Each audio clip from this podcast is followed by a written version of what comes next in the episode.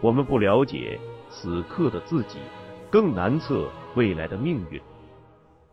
时间潮落潮起，生生不息。我们命若泡沫，随之远去。衰亡新生，在岁月的浪花中明灭。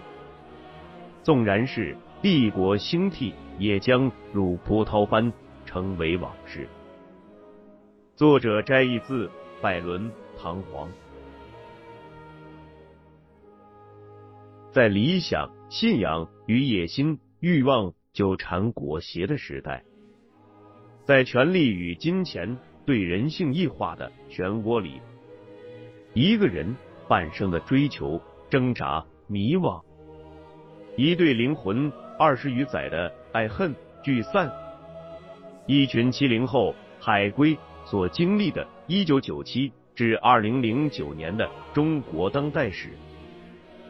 请听长篇小说《丹尼往事》，作者葛望川。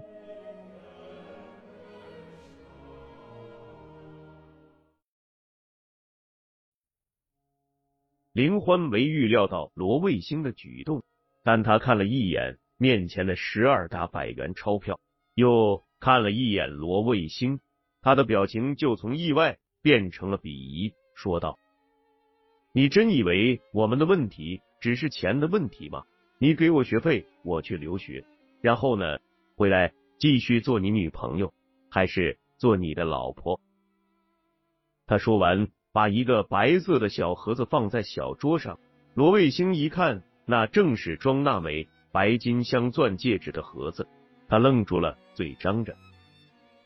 林欢说：“我那天早起，在你的大衣里。”翻到这枚戒指，就是因为看到了这个，我才决定出去冷静一下，好好想想的。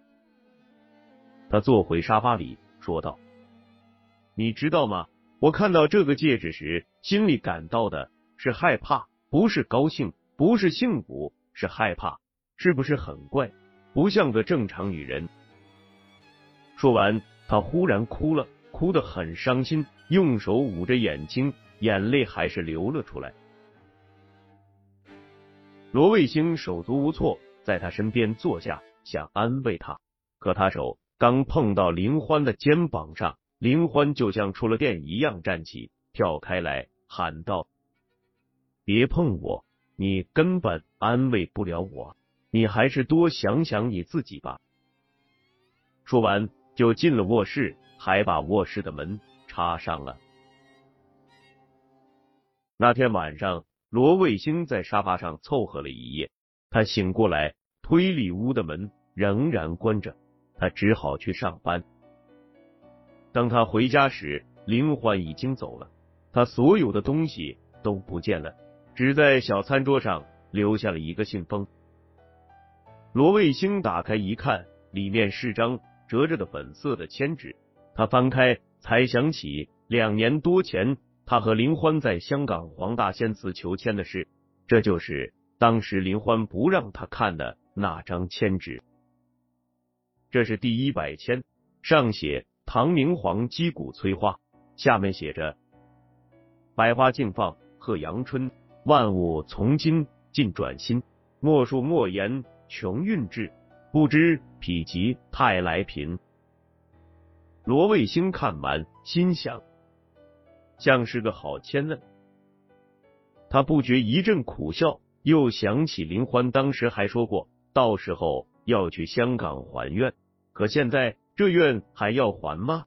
想到这里，他把那张签纸揉成一团，想扔掉，想了想，又揣回裤兜里。这是罗卫星一辈子第二次失恋，刚开始他脑子像被打了一棍子。或遭了电击一样，是懵的，来不及觉得痛。春节过了，他的情绪并未好转，而是更恶化。他此时才开始从失恋的重疾中慢慢苏醒过来，头脑和身体的各部分神经都感到针扎火烫一样的痛。这次失恋和他第一次与陶佳宁的失恋不同，那一次是因为他被陶佳宁的妈妈鄙视。是因为他对失去学业、失去生活希望的恐惧。他那时还在追求幸福的过程中，还不知道幸福是个什么模样。这次他失去的是他以为已经得到的幸福，是他仔细品尝过滋味的幸福。他像一条狗，正在阳光下心满意足的吃着自己食盆里的狗粮。忽然，天上一个闪电，把食盆打得粉碎，美味的狗粮都不见了。对那条狗而言，还不如当初就没得到过。他这才意识到，永远一无所有，也许是一种幸福。他又想到了那张黄大仙的签纸，心里一阵紧张，急忙在口袋里翻找，找到了，还在口袋里。他想，林欢一直没把这张纸扔掉，说明他对自己的感情很深吧？他临走。没把这张签纸撕了或者扔掉，是不是他对自己仍然有感情呢？如果是那样，还可以挽回，不是吗？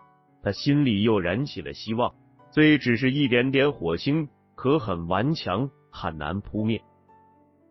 罗卫星想找林欢再谈谈，他尝试着林欢走后第一次呼林欢的传呼机，然后久久的站在家属院传达室的电话前等林欢回电话。没等到，他又呼了一次，仍然没有回电。就这样，他在寒风里站了两个多小时。第二天，他上着班，又用办公室的电话呼林欢，而且从此以后，只要上着班没事，想起来就呼林欢的传呼机，然后坐在办公桌前一动不动的等，眼睛盯着电话，表情专注的引起了老哥的注意。老哥觉得这小子自从拿了年终奖后，精神状态就不对头了。老哥想，不会是嫌年终奖发少了吧？要是这还觉得少，那就是贪心不足了。不会呀，不过也难说。这世道，人人都贪心不足。罗卫星周末去林欢舅舅住的那个家属院，看门的不让他进。他也不知道林欢舅舅家住哪个单元几号，只好在院门外等，从早上一直等到下午，也没见林欢的影子。这天下了班，罗卫星去三爷爷那里吃晚饭，饭后一个人在和风中学的操场上转悠，想着人生和爱情的问题。忽然，三爷爷在平房那里叫他。说他放在屋子里的传呼机响，罗卫星回屋一看，是谭军的电话。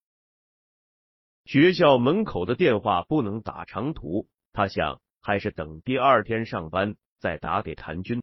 过了一会儿，传呼机又响了，还是谭军。罗卫星想，一定是出了什么重要的事。他走出学校，去边上的小卖部打长途电话，交了钱。他拨通了电话，那边谭军的声音听着是喝醉了，说道：“我怎么呼了你半天，你才回我电话？”罗卫星说：“老大，你啥时间观念呐？我这会儿不在公司打电话，要出来找长途电话，到底啥事？”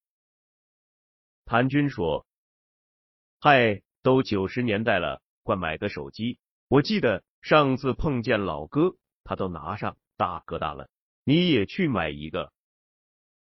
罗卫星说：“你喝多了吧？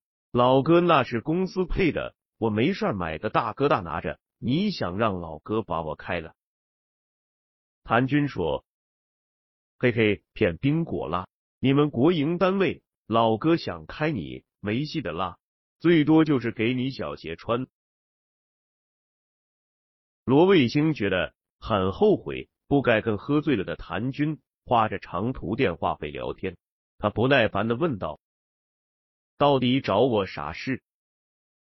谭军说：“哦，对了，我要说什么来着？哦，哎哎，兄弟，你的事我可比你着急哦。”罗卫星问：“到底啥事？”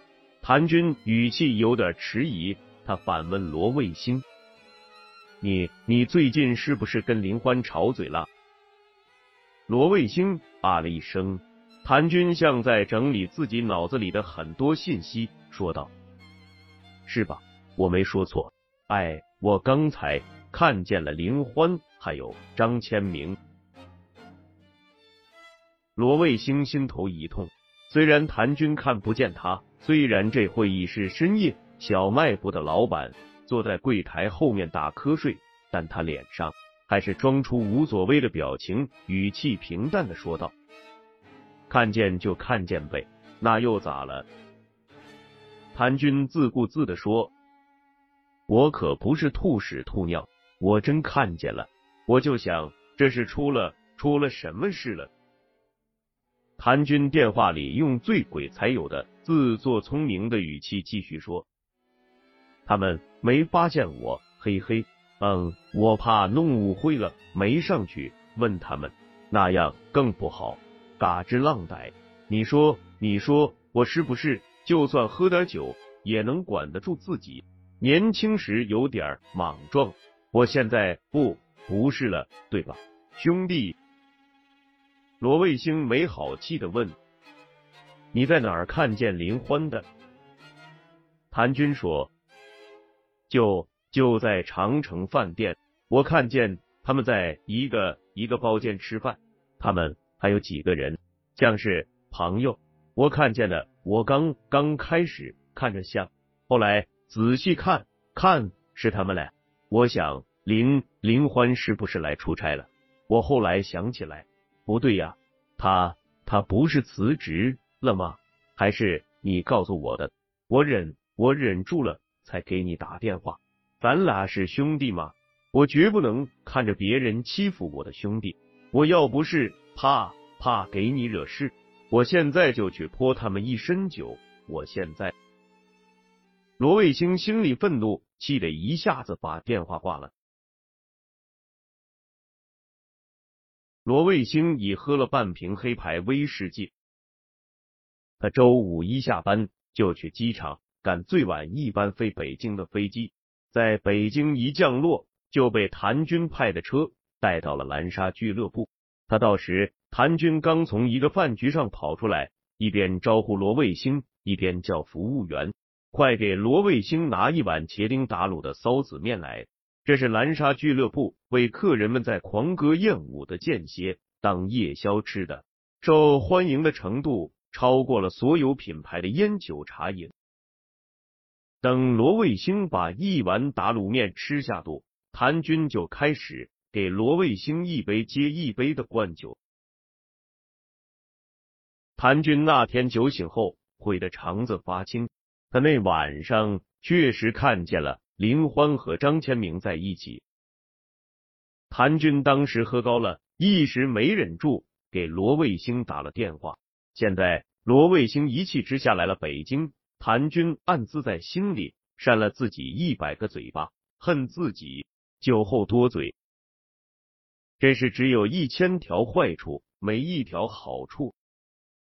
首先，他无意间戳破了自己最好的兄弟。最丢人的一件事，以后俩人每次想起来都会恶心。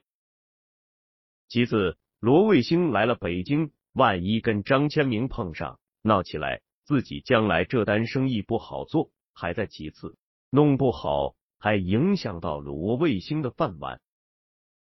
第三，现在要自己来收拾自己酒后无脑搞出来的这个烂摊子。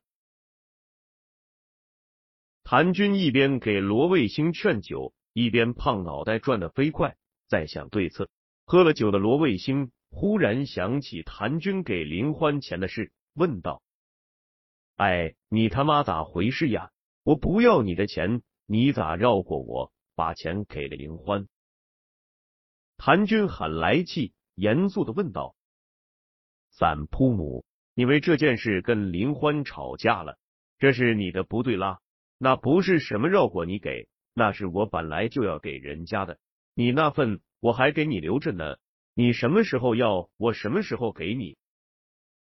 罗卫星气哼哼的说道：“我不要。”谭军说：“不要拉倒，反正我给你留着，你不会就是为了这个事情同林欢分手的吧？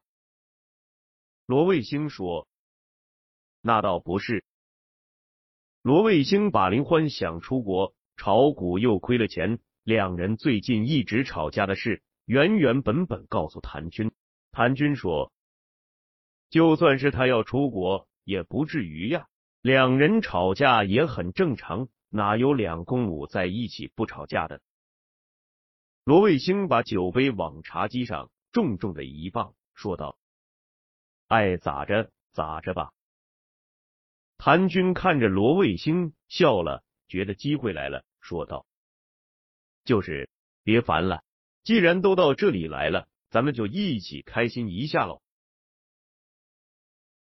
谭军说完，就走出包间门口，招呼了一声。一会儿进来两个浓妆艳抹的少女。罗卫星已在广州和深圳见过这种世面了，此时心里记挂着林欢，根本无福消受，立刻面生厌烦。两个女的大大方方的带着职业素养。坐下来，谭军说：“这两个是音乐学院的学生，都挺会唱歌的。怎么样，让他们唱两首歌，给你解解烦恼？”罗卫星问那两个女的：“你俩学啥的？”其中一个说学声乐的，另一个说是学小提琴的。罗卫星问那个学声乐的：“你会唱为艺术，为爱情吗？”那女的愣了，笑了笑，摇摇头。那个学小提琴的以前就认识谭军，拉着谭军在包间里跳舞。一个穿着白色紧身短裙的女侍者举着一个托盘走进来，托盘里是两个酒杯、两瓶洋酒、一个装满冰块的玻璃盅和两碟子小食。罗卫星又开始一杯接一杯的喝酒。谭军在包间的小舞池里灵活的扭动着圆肥的肚子和屁股，搂着那个学小提琴的女的，贴着她的胖肚子跳舞。罗卫星接着喝酒，他身边坐着的那个女孩随着音乐的节奏在沙发上扭着屁股。罗卫星忽然觉得这女孩有几分像林欢，糊里糊涂的手开始在那女孩背上摸，薄薄的纱衣下。能感到皮肤的弹性和温软。那女孩面带微笑，坐得笔直，任由罗卫星的手在背上摸来摸去。罗卫星慢慢的觉得自己的身体变得轻飘飘的。舞池里的谭军的胖肚子和那个妖冶的女人鲜红的嘴唇已经融合在一起。房间里的灯光在他眼里像要融化。罗卫星觉得一阵恶心。摇摇晃晃的出门去找洗手间，走进洗手间，找了个格子，一头撞了进去，哇的一口吐在马桶里。他吐完，靠在卫生间格子背板上。谭军跟着进了洗手间，看见敞开格子里的罗卫星进来，把他扶起来。谭军说：“我说怎么一下子找不见你了？猜你在这里。”没想到喝成这样子，怎么样？那女仔亮咩？罗卫星摇摇头，往外走，走路有点晃。谭军跟着他。罗卫星忽然站住了，眼睛盯着刚从一个包间里出来的一对男女。他觉得那女的长得很像林欢，男的戴着墨镜，像是张千明。他跟着一直追到迪厅门外。扒拉一下那女的肩膀，那女的回过头，不是林欢，那男的也不是张千明。那女的回头见一个喝醉了的人，手扒着自己的肩膀，急得叫起来。那男的上来要和罗卫星厮打，被紧随罗卫星身后出来的谭军劝住。谭军连忙道歉，说罗卫星醉了。这对男女一边走。一边骂骂咧咧的上了门口的一辆出租车，另外几个等坐的出租车司机走过来，问罗卫星要不要车。谭军挥手说不要，一把拉住罗卫星，问他要去哪里。罗卫星伸手向谭军要手机，谭军拿出手机问他打给谁，罗卫星也不说话，抢过来救胡林欢的传呼机，给传呼台留的是谭军的手机号。两人在寒风中等着，罗卫星和谭军都没穿大衣，站在冷风中发抖。谭军催着罗卫星赶快进迪厅去。他刚拉开旋转门。罗卫星手里的手机响了，罗卫星看了一眼，来电显示名字是张千明，他怔住了，表情僵硬的把手机递给谭军。谭军一只手拉着旋转门，一只手接过来，没看就按了一下接听键，喂了一声，然后说：“林欢啊，嗨，不是我找你，是你的男朋友啦。”说完。把手机递还给罗卫星，罗卫星拿回手机，语气冰冷的问道：“你在哪里？”林欢那边声音有些迟疑，反问：“啥事？”罗卫星愤怒起来，大声问：“你到底在哪儿？”林欢那边没声音，罗卫星变得暴怒，失去了控制，冲着手机大声喊道。你跟他在一起干什么呢？你他妈真不要脸！谭军一把夺过手机，冲着听筒喂了两声，那边已经挂了。罗卫星气得在门廊前来回走，冲着旋转门边的水泥墙狠狠的踹了两脚，身体失去了平衡，摔倒在地。罗卫星醒来，睁眼发现自己在酒店的一个房间里。他坐起来，一阵宿醉头裂的感觉袭来。每次喝醉都这样，每次都后悔，然后每次喝酒都忘。他脑子很乱，想起昨晚跟林欢通过一个电话，那以后的事情就模模糊糊、断断续续。他有个印象，好像有个女的跟他一起回的酒店，那女的好像就是林欢。他很疑惑。怎么可能呢？他回身看看床头的闹钟，时间是早上十点多。他想着今天是星期六，明天就是星期天，一定要回去了。忽然，他听到洗手间里传来哗哗水声。刚才他脑子昏昏沉沉的，没听见。他起身去洗手间，里面水声停了。他推门一看。洗手间里雾气蒸腾，影影绰绰。一个女的刚冲完澡，正光着白花花的身体从浴盆里往外迈腿，模样猛一看，真有点像林欢。他这一推门，把那女的吓了一跳，下意识捂住胸口，半是意外，半是嗔怪的说：“干嘛呀？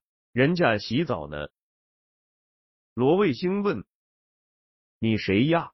咋进来的？那女的不回答他，反问他：“你要洗吗？”罗卫星摇摇头。那女的说：“那你还不快出去？”罗卫星只好走回房间里，坐在床上纳闷。那女的没一会儿就从洗手间里出来了，身上裹着条浴巾。罗卫星这会儿才认出来。这女的像是前一晚上在蓝沙俱乐部里自称在音乐学院学声乐的那个女的。罗卫星虽然跟着老哥谭军去过各种酒吧、夜总会、俱乐部，见过些世面，但和这种女人过夜还是第一次，有点不知该怎么应付。他试探着问道：“昨晚上咱俩一起回来的？”那女的眨着眼说。是呀，不然还能怎么回来呀？你昨天晚上拉着我不让我走，忘了？他眨眼的样子也有几分像林欢。罗卫星又问：“咱俩没那个吧？”他用手比划了一下，那女的很认真的样子说：“怎么没有啊？你这就不认账了？”说完，委屈的说道：“这么狠心。”罗卫星心想，这种时候，男人是不是该显出豪爽的样子？他挺了挺胸，说道：“嗨，咋会呢？我不是那种人。”想了想，想不出下面该说什么，就说：“我是不是该给你钱？多少呀？”那女的忍不住扑哧一声笑了，说道：“算了，我逗你呢。该付的谭总都付过了。”他斜着眼瞥着罗卫星，说道：“咱俩昨晚上也没怎么样。”他看罗卫星没听明白，说道。男人喝醉了，干不了那事。罗卫星听懂了，问道：“你叫啥？”那女的说：“我叫曼玉。”罗卫星又问：“你姓满？”那女的咯咯笑着说：“你真逗，是张曼玉的曼玉。”罗卫星这才明白，那是他的艺名，不再追问了。曼玉一边穿衣服一边问他：“你是第一次干这种事吧？”罗卫星莫名其妙的觉得自尊心有点受伤，连板着反问道：“你今晚有空吗？”曼玉说：“有啊，怎么了？还想约我？”罗卫星装作无所谓的说：“觉得你挺不错，晚上一个人待着。”也没劲。曼玉笑了，说道：“那晚上你呼我吧。”说完，熟练的翻开茶几上装文具的夹子，用笔在便签条上写了自己的呼机号。罗卫星忽然想起来，又问：“你你一个晚上多多少？”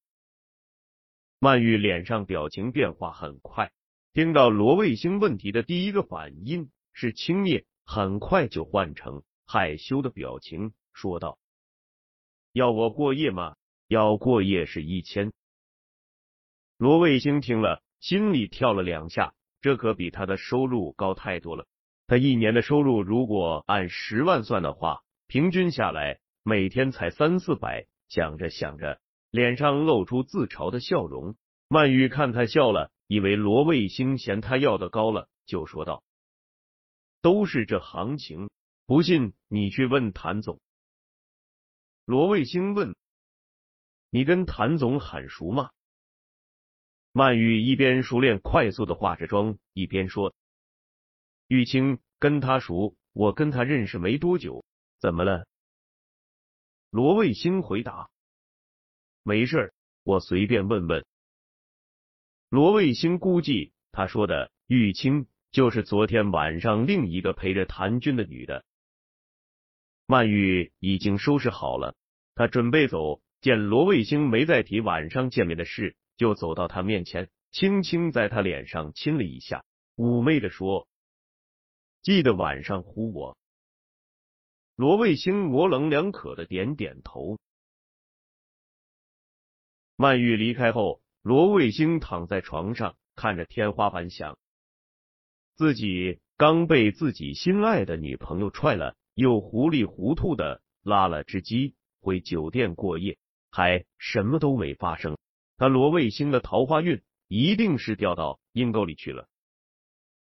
他又想起了林欢，心里一阵绞痛。他的传呼机响起来，拿起一看是谭军。他拿起电话打给谭军，谭军那边。嘴里嚼着东西，问道：“要不要下来吃早饭？”罗卫星问：“你在哪里？”韩军说：“就在楼下。我刚才看见小白走了，怎么没看见你？”罗卫心想，小白应该就是那个曼玉。